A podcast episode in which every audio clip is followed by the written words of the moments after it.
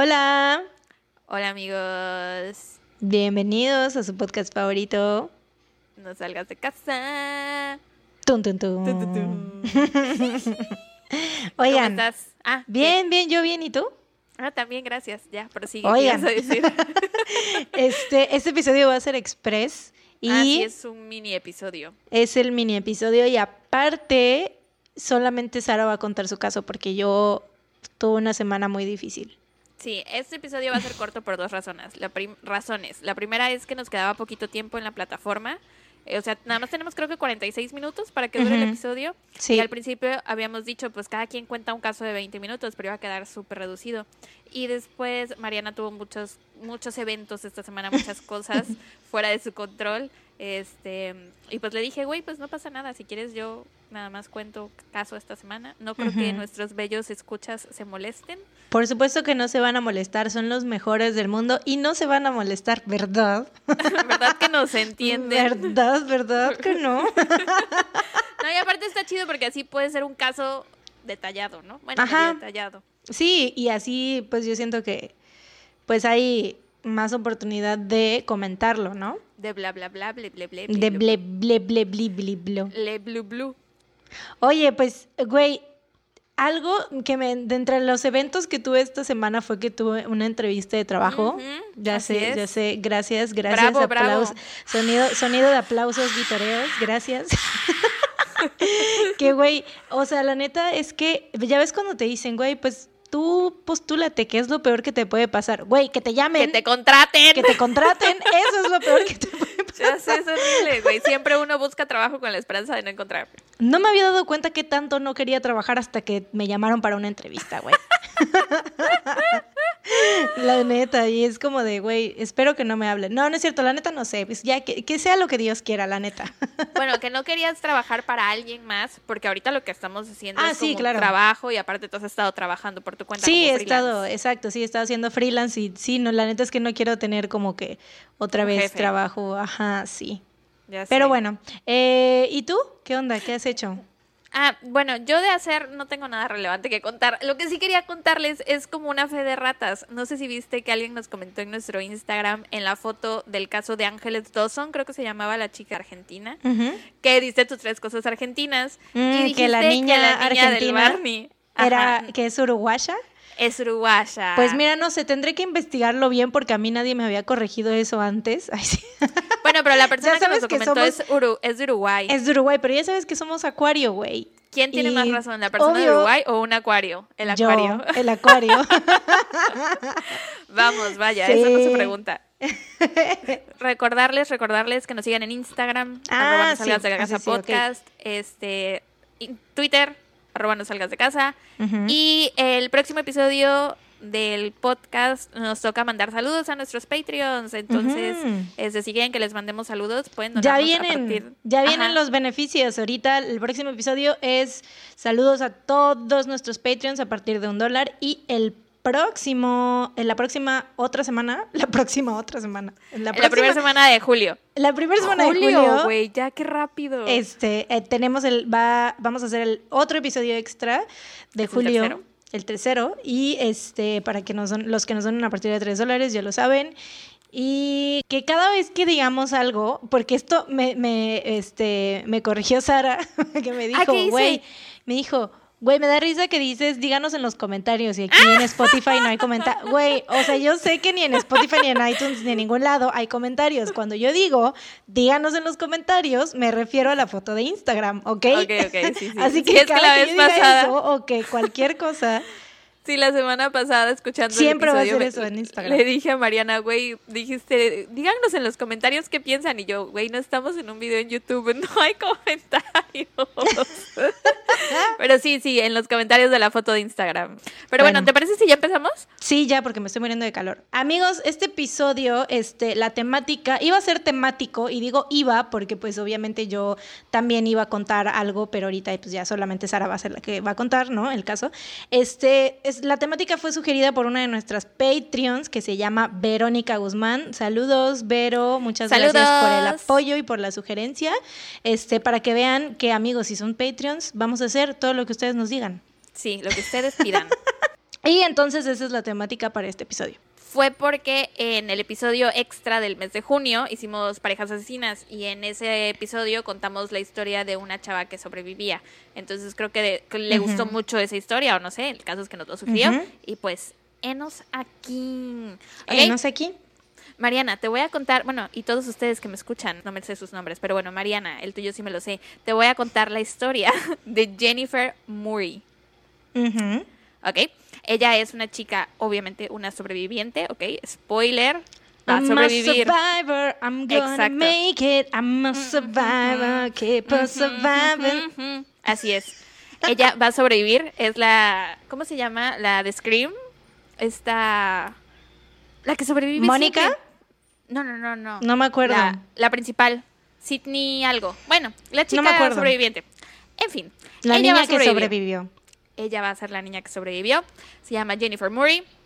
Un caso muy interesante. Agárrense de sus asientos. Bueno, espero que sí sea lo suficientemente interesante. Este, el año 1995. ¿Por qué te ríes? El año. Ya me estaba, ya estaba yo entrando en personaje.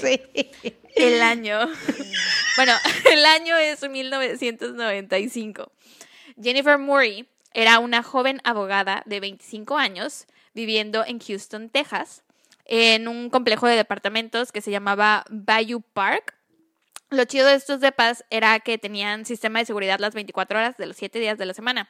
Y esa fue una de las razones por las que ella decidió vivir en esos depas, porque pues era una mujer joven que vivía sola y pues creo que todas somos conscientes del peligro que corremos por el simple hecho de ser mujer. Entonces, saber que había vigilantes y seguridad a todo momento en esos depas la hacían sentir mucho más segura. Entonces, por eso eligió vivir ahí, ¿no? Eh, aparte, la seguridad de, este, de estos departamentos estaba a cargo de una compañía llamada Pinkerton, Que es súper conocida en Estados Unidos. Existe desde los 1800, güey. Ah, su- Sí, y trabajaron para Abraham Lincoln. güey. Mm. ¿Qué hacían? Me da curiosidad saber qué hacían en esos, en esos tiempos para, para dar seguridad en las casas, güey. Oh, bueno, en ese momento creo que no era Fabricaban de seguridad de Trabas para puertas. ¿Qué dijiste? No, no oí, no oí, no oí. Que fabricaban las trabas de las puertas. Probablemente hacían las llaves. Las llaves. Lo que hoy es un cerrajero, antes eran los de seguridad. No, es que creo que en aquel entonces no era como seguridad para personas así varias de la vida, sino era para gente como muy importante, tipo guardaespaldas o algo así. Este, porque lo que leí es que eran como los meros meros de seguridad privada antes de que existiera el servicio secreto. Mm, ya. Ajá, e incluso random, pero también trabajaron aquí en México con nada más y nada menos que don Porfirio Díaz. Eh, sí. Obvio, el mejor presidente que ha tenido México. Eh, entonces les digo esto para que se den como una idea de la legitimidad de esta compañía, que sí era una compañía pues bastante, bastante vergas, ¿no? Entonces pues sí, Jennifer se sentía súper segura ahí, pero todo cambió el 15 de abril de 1995. El viernes por la noche, el viernes era 14, o sea, lo que a ella le pasa es en la madrugada del 15. El viernes por la noche, eh, Jennifer sale con sus amigos, unos amigos suyos van a un bar que se llama Ale House. Eh, estuvieron un rato platicando, bebiendo y shalala. Y después de un rato, ella ya quería irse a su casa. Entonces le pidió el aventón a uno de sus amigos. Y ya, cerca de las 12 de la madrugada es cuando el amigo la deja en el complejo de departamentos y se va. Ella sube a su departamento que estaba en el segundo piso se desmaquilla, se lava los dientes, o sea, hace su rutina de noche, checa que las puertas y las ventanas estén todas bien cerradas y se acuesta a dormir. Cerca de las 4 de la mañana se despierta porque siente que hay alguien sentado sobre ella a horcajadas. A horcajadas, por si no saben, es cuando te sientas con las piernas abiertas, como cuando van montando un caballo. O sea, como cuando te sientas encima de alguien cuando están teniendo relaciones. Así, esas horcajadas. Eh, pero como que ella estaba en ese extraño limbo que es de que te acabas de despertar, no sabes si estás dormida, no si estás distingues- soñando. Ajá, no sabes si estás soñando. Entonces ella en ese momento pensó, pues estoy soñando. Hasta que sintió presión en el cuello también. Y entonces se despertó ya en serio y se dio cuenta que había alguien encima de ella intentando violarla y aparte ese alguien traía un cuchillo y se lo estaba poniendo en la garganta como en forma de quédate quieta. Ujú. Em, pero ella empieza a pelear, o sea, se da cuenta que este, esta persona la intenta violar y dice, no, o sea, esto no me va a pasar, se pone a pelear, empieza a poner resistencia, a intentar quitarse al atacante de encima em, y está peleando con todas sus fuerzas y de pronto el atacante le dice, deja de moverte, Jennifer. Y- Ajá, sabía su nombre. Y eso hizo que se cagara de miedo, o sea, porque dijo, güey, ¿qué pedo? La persona que se metió a mi departamento en medio de la madrugada me está intentando violar, me conoce quién es. Entonces ella estuvo así como que intentando ubicar la voz, pero no logra reconocerlo. Mm. Tengo, tengo una sospecha, tengo una sospecha. Ya desde ahorita, desde ahorita ya mi, mi, mi pizarrón de los, este, Está trabajando. ya está activo mi pizarrón de, la- de los, este, de las teorías. Muy bien, muy bien. Ok, entonces eh, siguió intentando quitarse al güey este de encima y empieza a gritar con todas sus fuerzas. ¿no? Está gritando por ayuda. Y por cierto, más adelante, Jennifer se entera que 15 de sus vecinos le escucharon gritar, güey. Y ni uno llamó a la policía. Nadie. ¿Qué les pasa, güey? O sea, si sabían que vivía sola, ¿qué pedo? Hijos de su pinche madre. El efecto del espectador, como lo vimos en el caso pasado con Kiri Genovese. Ta Pero bueno. madre. Ya sé, güey, qué horror. Eh, estaba intentando quitarse al, al atacante de encima y gritando, y el tipo le seguía diciendo, ya cállate, Jennifer, bla, bla, bla. Y como no lograba callarla, güey, le corta la garganta con el cuchillo.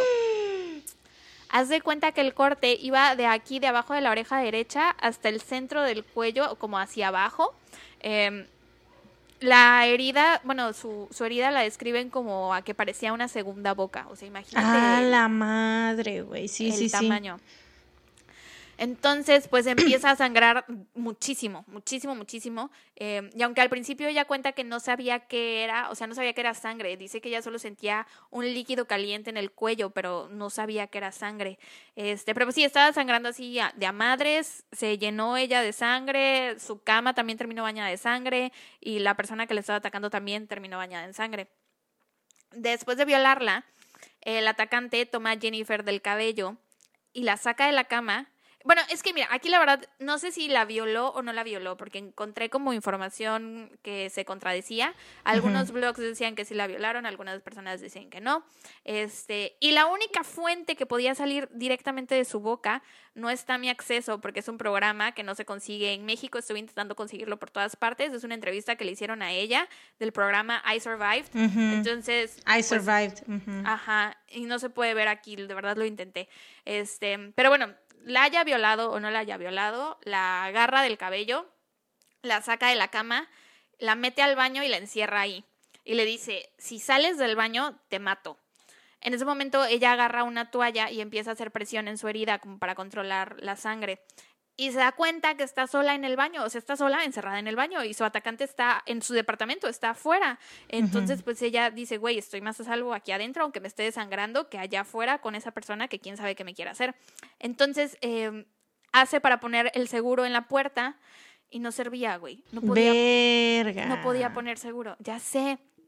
Entonces lo que hace es que se sienta en el piso y recarga su espalda contra la puerta y pone sus pies empujando la bañera, o sea, como para empujar todo el peso de su cuerpo hacia la puerta para que la persona no pudiera abrir, con la fuerza que le quedaba, porque pues no mames, estaba desangrando de acá del cuello. Eh, y pues ya así se quedó por un buen rato, eh, no escuchaba nada, o sea, ya obviamente estaba en silencio, ¿no? Eh, intentando escuchar qué pasaba allá afuera, pero pues todo, no, no se escuchaban ruidos, hasta que de pronto se escucha un cierre como de pantalón y supuso que era su atacante que estaba preparándose para irse. Eh, aún así ella se quedó sentada en el piso del baño, por si las dudas, se quedó ahí un rato, eh, pero pues no pasaba nada y ya no escuchaba nada. Entonces se arma de valor y se dice a sí misma que tenía que salir de ese baño porque si no se iba a morir desangrada ahí. Entonces se levanta, intenta abrir la puerta y no puede, güey. La, la- su mano estaba tan llena de sangre que se le resbalaba la puta Ah, la perilla, güey. madre, güey. Ya sé.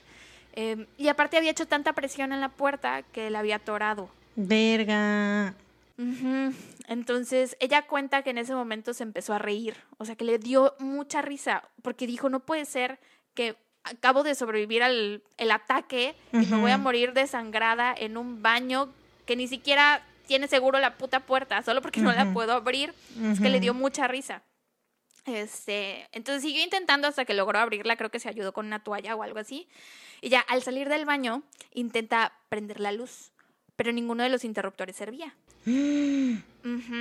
Se dirige, se dirige hacia, hacia su teléfono de casa, porque en 1995, para llamar al 911, y cuando descuelga el teléfono, se da cuenta que no le daba línea.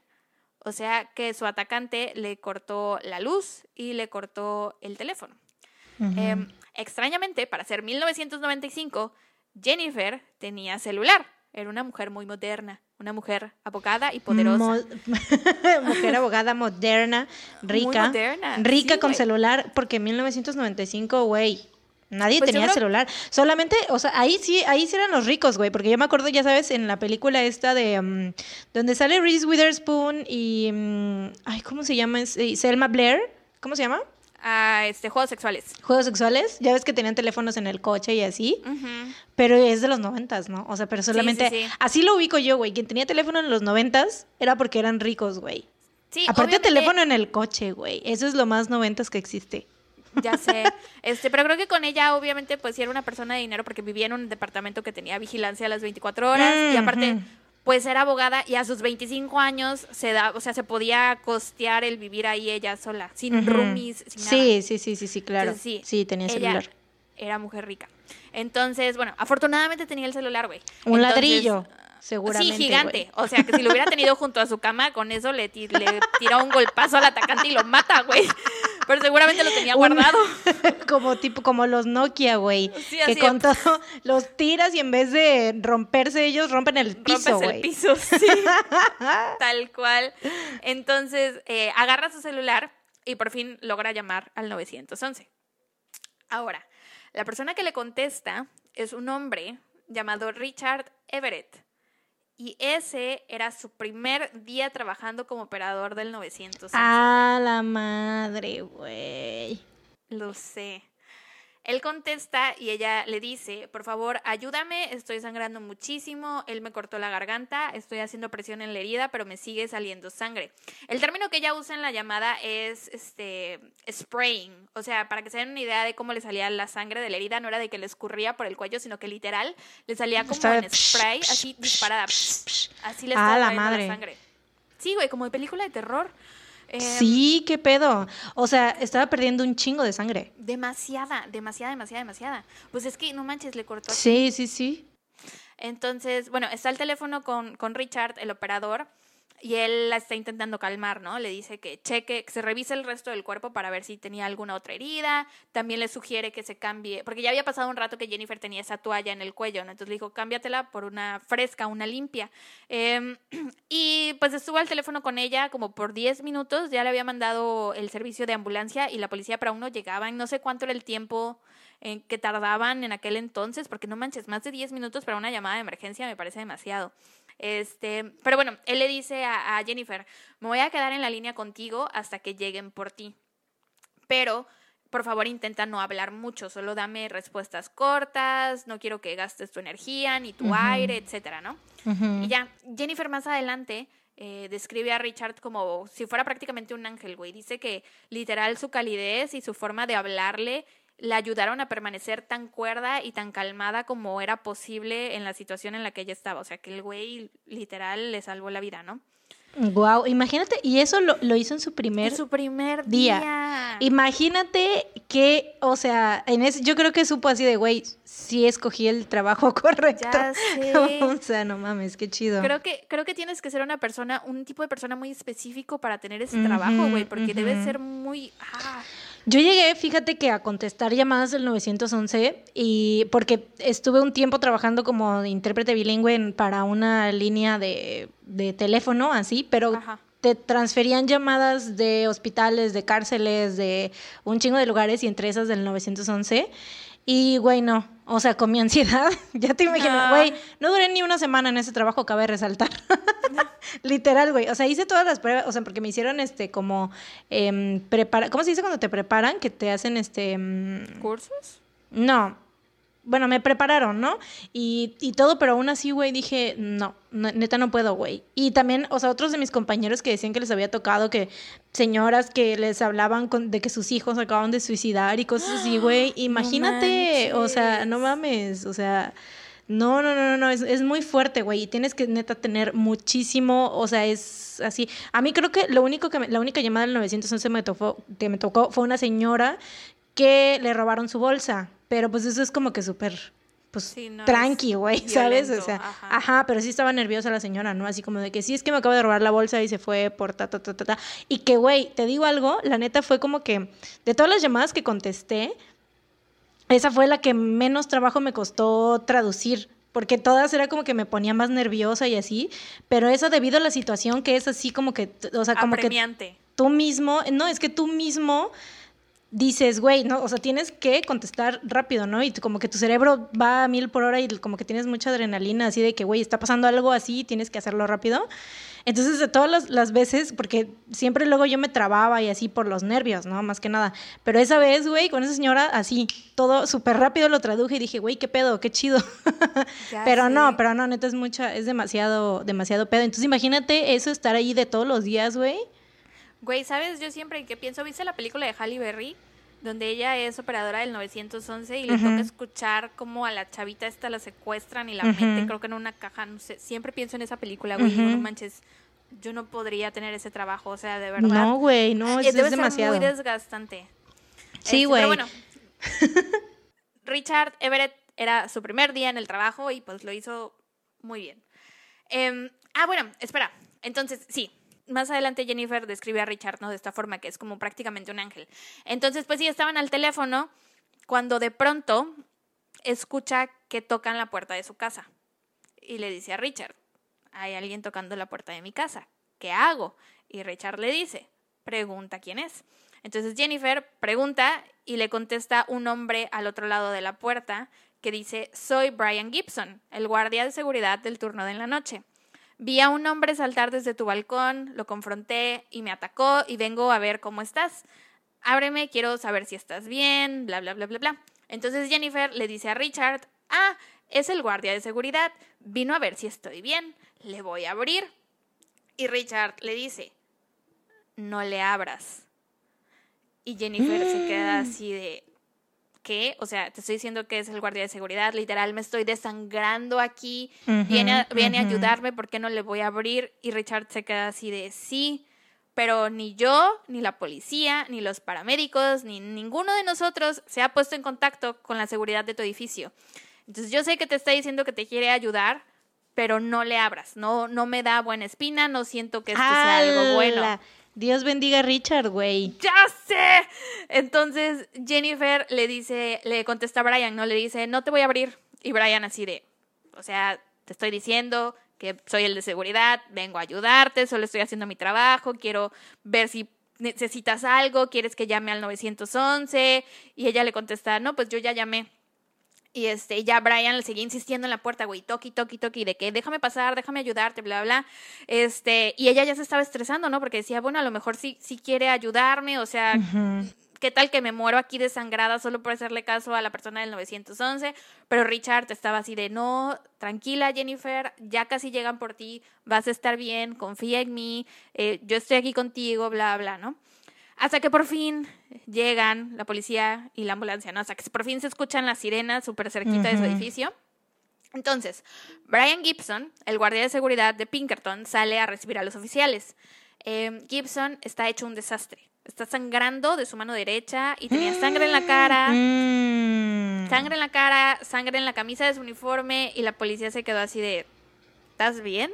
Y ya él les dice que él también había sido atacado, que el atacante había brincado desde el balcón de Jennifer en el segundo piso y que él había intentado detenerlo y que lucharon un rato, pero el atacante era más fuerte y que se había escapado, lo había visto irse corriendo hacia un campo que estaba ahí cerquitita y que había desaparecido entre la oscuridad y que después él subió al departamento de Jennifer para ver si estaba bien pero que ella no le había querido abrir. Entonces eh, los oficiales le dicen, ok, gracias por la información, vamos a subir a ver a Jennifer y a él lo dejan, eh, creo que con un paramédico que le está limpiando las heridas, ¿no? Eran como las 6 de la mañana, más o menos. Em, entonces aún estaba todo como medio oscuro, medio iluminado, no era completamente de día. Entonces, mientras caminaban al departamento de Jennifer, uno de los oficiales apunta con su linterna hacia el bosque, hacia donde se supone que se fue el atacante, ¿no? Que había ido, se había ido corriendo el césped, como era súper, súper temprano, ves que en la noche como que cae un sereno y todo está como mojadito, como que todo tiene un rocío o algo así. Entonces, bueno, si se hubiera visto que... El sereno, así le dicen acá. Sí, el sereno, eso dije. ¿Ah, sí? la primera que dije fue sereno, después ah. dije rocío. Ah, este, solo escuché rocío. Bueno, el sereno, el rocío, como se llame. Entonces, si alguien hubiera salido corriendo hacia allá, se hubieran visto huellas. huellas ajá y no había huellas, no había nada que indicara que alguien había salido corriendo hacia allá, tampoco había nada que indicara que alguien había saltado desde el segundo piso del edificio, ni de que se habían peleado por ahí, no había como evidencia de nada. Y los oficiales se quedaban así de, mmm, sospechoso. Entonces, una vez que entran al departamento de Jennifer, encontraron un cuchillo ensangrentado ropa interior de hombre cubierta en sangre y una gorra que era parte del uniforme de mm. los guardias de seguridad de Pinkerton. Güey, sabía, lo sabía. Lo, sabía, lo sabía, lo, sabía, lo sabía desde que ahí ya lo sabía. Lo sabías. Entonces, para este punto Jennifer ya estaba en la ambulancia rumbo al hospital, ¿no? Una vez que llega al hospital, güey, y la revisan y la, curan y todo eso, los médicos le dicen que ese corte en su garganta, güey, estuvo a milímetros, o sea, estaba a milímetros de la yugular. O sea, por, por nada, nada, nada, no le cortó la yugular, güey. o sea, si se lo hubiera cortado, la mata, güey. O sea, de milagro, de milagro estaba viva que, que, la herida era tan profunda como para dañar los nervios que te permiten mover la cara, pero por alguna razón sus nervios estaban bien. Güey, aparte, o sea, yo creo que por eso ese tipo se salió tan confiado, así de que dijo, ay, pues nada más espero que se dé sangre y ya, porque se va a morir. Se va a morir, obviamente, y ya, bye, ahí ya luego regreso por mis cosas y ya, ¿no? Exacto. Pendejo. Nada más que no se esperaba que ella tuviera un celular, güey. O sea, porque dijo, bueno, corté el teléfono, corté la luz. Si, si sigue viva no va a poder hacer nada. Exactamente, sí, sí, sí. se va a desangrar ahí, pero tenía el celular. Justamente, sí, güey. Entonces, bueno, aparte de que eh, los nervios del, de aquí de que te permiten mover la cara estaban intactos, eh, tenía un corte en la orilla del ojo derecho, pero de milagro su ojo estaba intacto, o sea, estaba bien. Y aparte, Jennifer traía puesta esa noche un collar, una cadenita de oro que le había regalado su mamá. Era un regalo que le había hecho por graduación o algo así. Y bueno, el cuchillo con el que el güey la atacó cortó la cadena, güey. O sea, y justo en el lugar de la laringe. O sea, el collar la salvó de que no le cortara la puta laringe, güey. Que si se la corta se muere. O sea, neta, Jennifer estaba destinada a vivir. Estaba destinada a vivir. Sí, sí, sí, sí. No hay otra explicación. Sí, eh, güey. la cubrió la mano santa. Sí, Diosito la tomó, la cargó, la traía cargando, güey. La traía de la mano. Su ángel de la guarda es, güey, hizo su trabajo ese día, güey. Sí, güey. Em, ella más adelante dice que hubo una serie de pequeños milagros que le permitieron, no, hubo una serie de pequeños milagros que no permitieron que ella muriera. Y sí, güey, o sea, porque de verdad, por milímetros la yugular, luego la laringe, luego el puto ojo, no mames. O sea, y, Richard, güey, el, operador del 911 que tuvo porque si el, la corazonada. Lo hubiese abierto, porque ella ya se estaba esperando, le iba a abrir, el vato le iba a terminar de matar. Claro, claro, claro, claro. Pero bueno, de vuelta a la escena del crimen, los oficiales van en busca de Gibson y le piden que se quite la camisa, ¿no? O sea, es que aparte, güey, este no sé si es idiota o qué, ¿por qué vergas no se fue? O sea... Por pendejo, ¿por qué? porque se pensó... Pues es que como trabajaba ahí, güey, dijo, ay, pues tengo ese pretexto de que, pues, ay, no sé. Aparte yo siento que estaba como que esperando que ella sí la abriera o igual y meterse de algún otro modo para terminar de matarla. No, sí, sí, pero digo, ¿por qué no, se fue cuando llegó la policía, güey? o sea, ¿por qué sigue ahí? Sí, sí, sí, sigue sí, ahí? Este. Pues es que Los- yo creo que igual, o sea, ha de haber pensado que su coartada era como que muy creíble y pues todo iba, o sea, el idiota no pensó en que dejó toda la Sí. evidencia dentro de la casa, güey. Muy idiota, muy idiota. El caso es que los oficiales lo van a buscar y le piden que se quite la camisa, ¿no? Y se la quita y tenía el cuerpo lleno de arañazos, güey, de Obvio. marcas defensivas. Aparte resulta que el güey no traía ropa interior, Mm. casual. Y aparte, güey, no encontraba su gorra. ¿Quién sabe dónde la había dejado? Y aparte, este, hay otra cosa que a mí no me parece tan significativa. Eh, resulta que el güey se había rasurado la zona de los genitales, ¿no? Entonces la policía dice que esto lo hizo porque planeó el ataque y dijo, me voy a rasurar para no dejar pelos en, en la escena del crimen. Pero, o sea, es que no sé cómo fuera en 1995. Nadie pero se. pero pues Es que ahorita nadie es se depilaba, 2020. güey. Sí, obvio, ahorita todos se depilan, pero en aquel entonces, güey, nadie se depilaba, güey. Entonces, si un hombre andaba depilado, ah, es, Es que porque a un obviamente planificó la violación, güey. Por, si no, ¿por qué otra razón habría para depilarse? Ya sé, está como súper random, ¿no? Este, Sí, todos, bueno, sí. todos con su arbustote, güey. ¿Por qué te depilarías si no es para cometer un crimen? Claro. O sea, Entonces, ay, me dio mucha risa eso, ¿no? De que en 1995 lo tomaran como de, wow, estás rasurado. Lo planeaste. ¿A quién vas a asesinar? Y al güey simplemente le gustaba traer la pelona, güey. manscaping, sí, claro. Eh, pero bueno, la cosa es que, como, como decías, eh, la policía tiene la teoría de que la razón por la que Gibson regresa al, hosp- al departamento de Jennifer no era para ayudarla, sino para recoger sus cosas y terminar de matarla. Que sí, yo creo que llegó al momento de querer abrir la puerta y vio que estaba ya cerrada con llave y se quedó así de... ¿Qué pedo? Yo a esta morra la dejé muriéndose. Y cuando escuchó su voz, Pero dijo, aparte, no mames. se me hace raro, ¿por qué se salió? ¿A qué? ¿A qué salió? No tengo idea. No tengo la más mínima idea. Porque, o sea, si ya hizo ese pedo, ya la encerró en el baño. O sea, ¿para qué la encerró en el baño?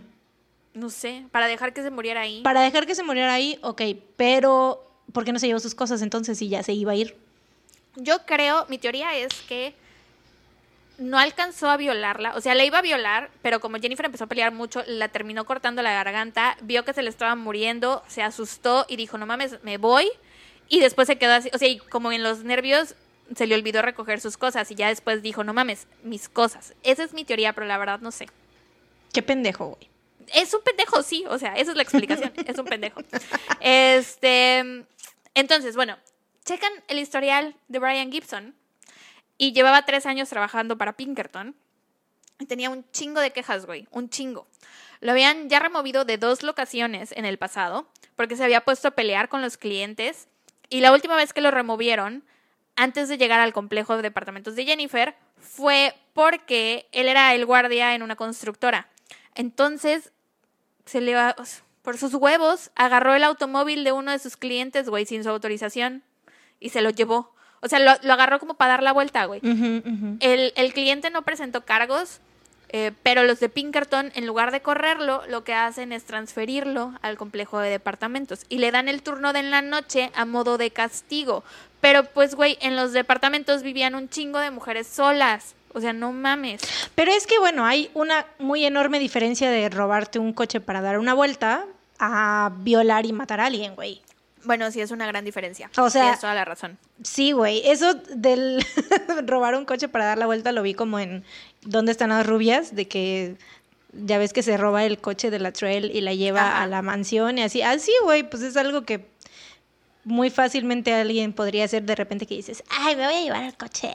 Pero pues Pero, sí crees, pues- pero ¿no crees que lo debieron de haber corrido? Sí, lo deberían de haber corrido, obviamente, porque pues sí, eso es una, es una mamada que haga. pa- Bueno, igual y el cliente dijo, no, pues no le hagan nada, ¿no? A lo mejor, quién sabe, no sé.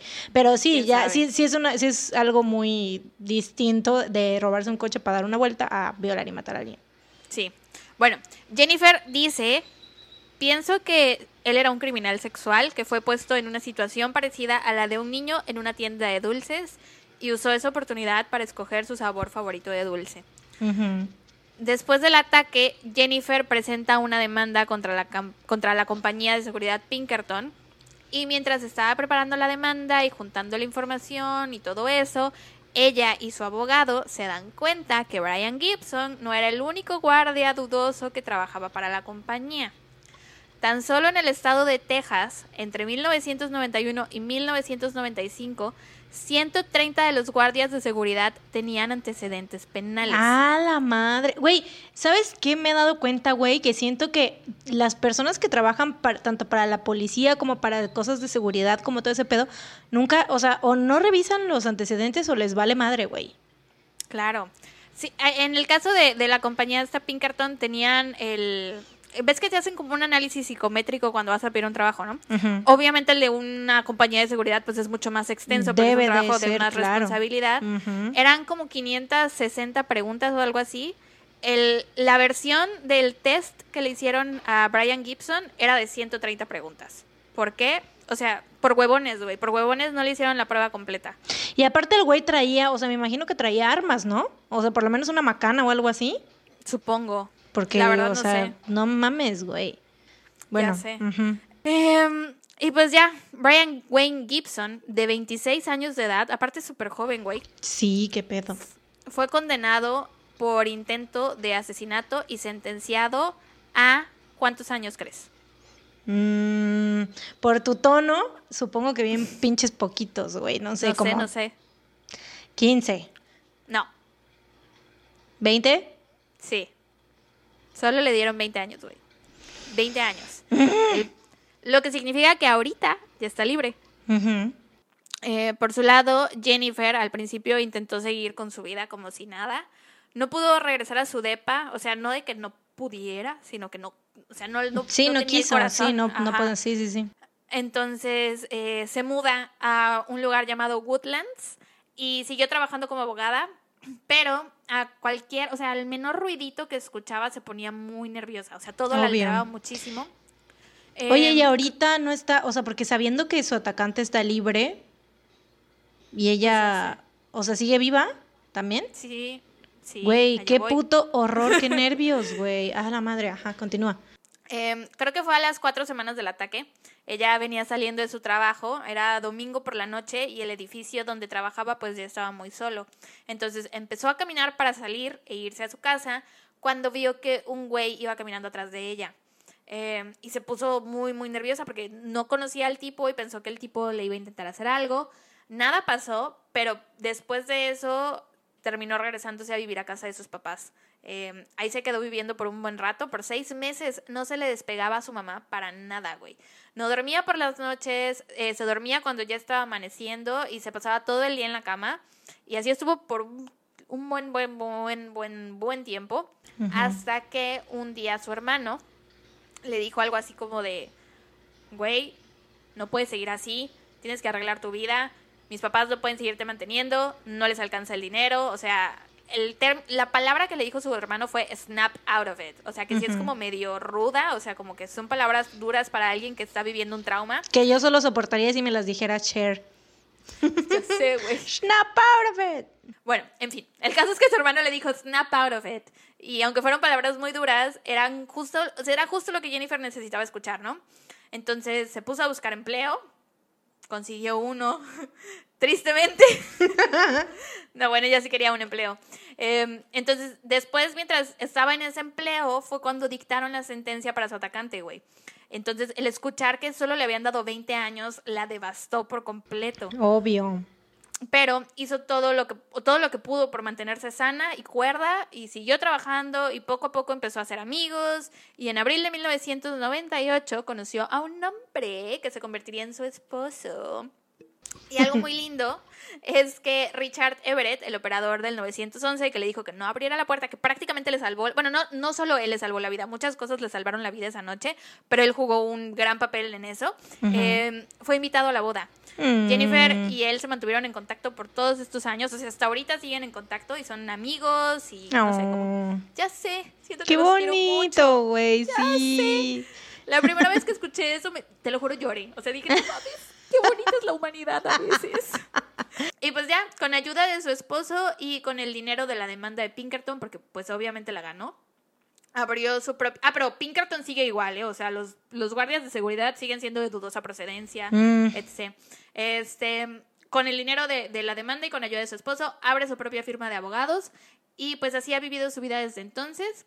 Dijo que la Jennifer Murray que, que existía en abril del 95 murió y que una nueva Jennifer renació de ese horrible evento. Mm. Y no me crean mucho lo que les voy a decir, porque no estoy segura de si es cierto o no es cierto, porque lo escuché en un podcast, y, o sea, intenté verificar la información, pero no encontré. Es que no hay tanta información de este caso, solo encontré un artículo de un eh, periódico que se llama The Houston Post, creo, que es de diciembre del 98. Este, pero bueno, sí, el punto es que según, como Jennifer tiene su firma de abogados, eh, que según trabaja en casos de sobrevivientes de violencia sexual como en pro bono, o sea, no les cobra nada, lo cual Ujú. se me hizo muy lindo, pero no sé si Oh. sea 100% cierto. Y ya, esa es la historia de cómo Jennifer Murray sobrevivió el ataque el 15 de abril del 95, güey. Guau, güey, qué. ah, qué cosas. O sea, imagínate sobrevivir ese tipo de, de- de situaciones. O sea, no sé, te yo, o sea, te quedas ya con, con esa idea. O sea, es.